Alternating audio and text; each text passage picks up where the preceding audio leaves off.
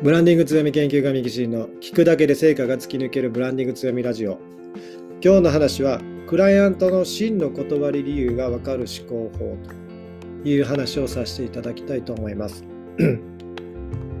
だいぶ冬になってですね、冬になってというか、秋なんですが、冬みたいに寒くなってですね、ちょっと声が出づらい感じかなというふうに思いますが、お聞き苦しいところはご勘弁いただければなというふうに思いますが、えー、クライアントですね、皆さんのですね、クライアントさんがなんかこう、例えば、えー、セールスというか、何かこう商品をですね、紹介したときに、えー、ちょっとごめんなさいというふうに断られたとき、えその時の本当のですね、え理由がわかる思考法という話をさせていただきたいと思うんです。よくあるこう断り文句としてですね、ちょっと他の方が安かったよとか、えー、今ちょっと時間がなくてとかですね、えー、取り組みたいんですが、よかったんですが、みたいな感じのこと言われるようなことないでしょうか。ああ、そうか、時間がないのか、えー、時間ができたらまたお願いしますね、みたいな。あとは、ああ、他より値段が高かったのか、えだったら、え価格下げてみるか、みたいな感じのことってないでしょうか。まあ、とても素直にですね、そのクライアントさんのことを、まあ、見てですね、えー、言われてるんだなというふうに受け取ってですね、やるっていうのは、もうすごく素直な心だなというふうに思うんですが、けどですね、この、クラントさんが、まあ、本音の部分ですね、えー、そういったところを言えてないということがあり得ますというとこですね。えー、いい断り文句というかですね、時間がなくてとかですね、お金がとかですね、えー、そういうふうなことを言うとですね、まあ、綺麗にというか、相手を傷つけずにというか、えー、断れるなと思って言ってるのかなというところです。なので、本当の理由が実はあるんじゃないかなというふうに思っていただいた方が、その自分自身のビジネスというか、えー、まあ、今後にですね、つながるのかなというふうに思っています。まあ、その時にですね、えー、第一というかですね、思考法としてですね、メタ思考というふうなものがあります。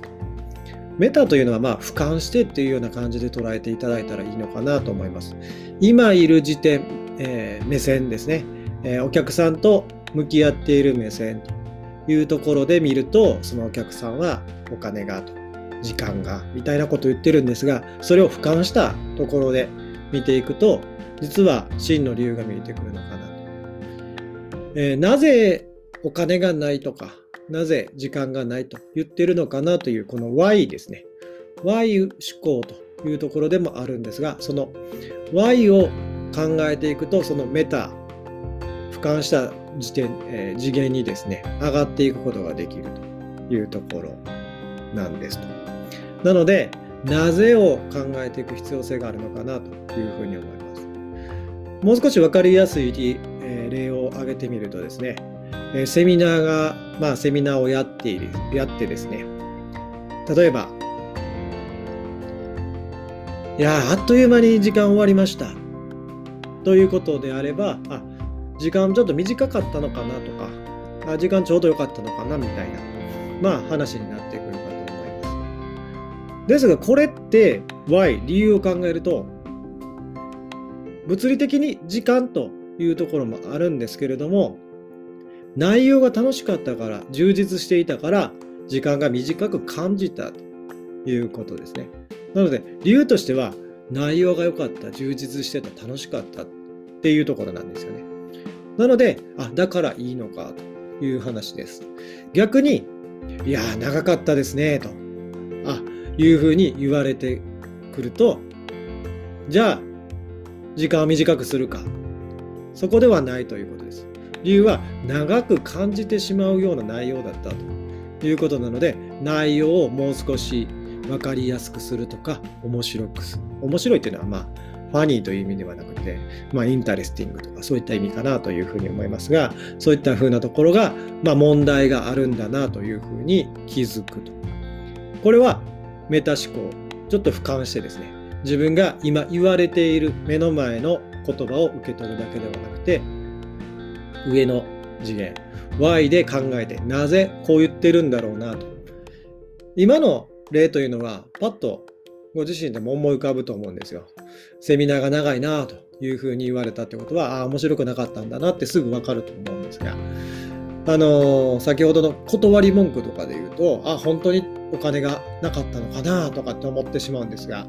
本当に必要だと感じてもらっていいなというふうに思ってもらえれば、結構お金がなくてもですね、なんかなんとかしようとか、そのあたりのことも相談してくるでしょうし、えー、いろいろ、えー、まあ、相手もですね、クライアントさんも準備しようと頑張るはずなんです。ただ、そこまでしようとは思わなかったということですので、じゃあ何が問題だったのかということを考える必要性があるのかなというふうに思います。なので、その目の前のその自分の見えている領域のとこだけ考えるのではなくて、もう一つ上の段階のメタ思考。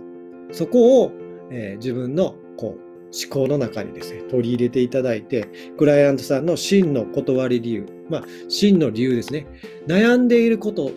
ですら、メタ思考で見るということができるのかなと思います。え、お金がなくて困っているんですとか、そんな風な話があっても、お金に困っているのかっていうのは本当の理由じゃないかもしれません。お金に困っている、お金があったら解決するのかというところですね。なぜお金がなくてこう困っているんですか？どういう状態なのかと理由があるかと思います、えー、そのお金が手に入ってどういう状態になりたいのかそこをですね見る知るっていうことは Y の思考が必要になってくるので、えー、その方が何を本来本当は求めているのかっていうことを見れるそのメタ思考俯瞰した状態っていうのを作っていかないといつまでたってもそのクライアントさんは目の前の悩みだけにとらわれてしまって実際の本当の悩みの部分であるとか叶えたい部分っていうのが見つからない。っていうことになってくるのかなというふうに思います。えー、自分もですね、えー、結構やってしまっているなと思うんですけどメタ思考になっていない方の傾向性としては、まあ、自分はできるというふうに思っているような場合であったりとかですね他の人はできないなと自分はできるなとかですね例えばその自分は特殊だなとかっていうふうに思っていたりとか、えー、あの部長は部下のこと全然分かってないなというふうに思ってるけど自分は部下のこと分かってるというふうに思っている。これって実は自分のことを俯瞰して見れてないだけかもしれません。自分が見えているところだけを見ていてその自分を俯瞰したところから自分の状態を見れているとまだまだ部下のことを思いやれてないなとか自分はそんなに特殊じゃないなということが見えたりするかもしれません。えー、これはですねあの仮説というところはありますけれどもそういった形で俯瞰してみるメタ思考っていうものを身につけていただくと本当の理由とかですねそういったところが見えていくのかなというふうに思いますんで是非訓練これも訓練していけば、え身につくものかというふうに思いますんで是非ですね、え自分のものにしていただければなというふうに思います。ということで今日はですね、クライアントの真の断る理由が分かる思考法という話をさせていただきました。今後もブランディング強みの話をさせていただきたいと思いますので、ぜひフォローしていただければなと思います。こんなテーマ、え、聞きたいよということがありましたら、え、概要欄のですね、リンクから、え、Twitter とかインスタとか Facebook、LINE からメッセージいただければなというふうに思います。えー、ということでですね、この後水曜日ですので、ワークショップやっていきたいというふうに思いますが、だんだんなんか声が 枯れてきてるような気がします。えー、早めにルル飲んで、あルルって言ったかな。風邪薬飲んで、あの、備えていきたいなというふうに思いますので、えー、皆さんもですね、お風邪など召さないように、えー、気をつけていただければいただければなというふうに思います。ということで、本日は以上と、神々以上となります。ありがとうございました。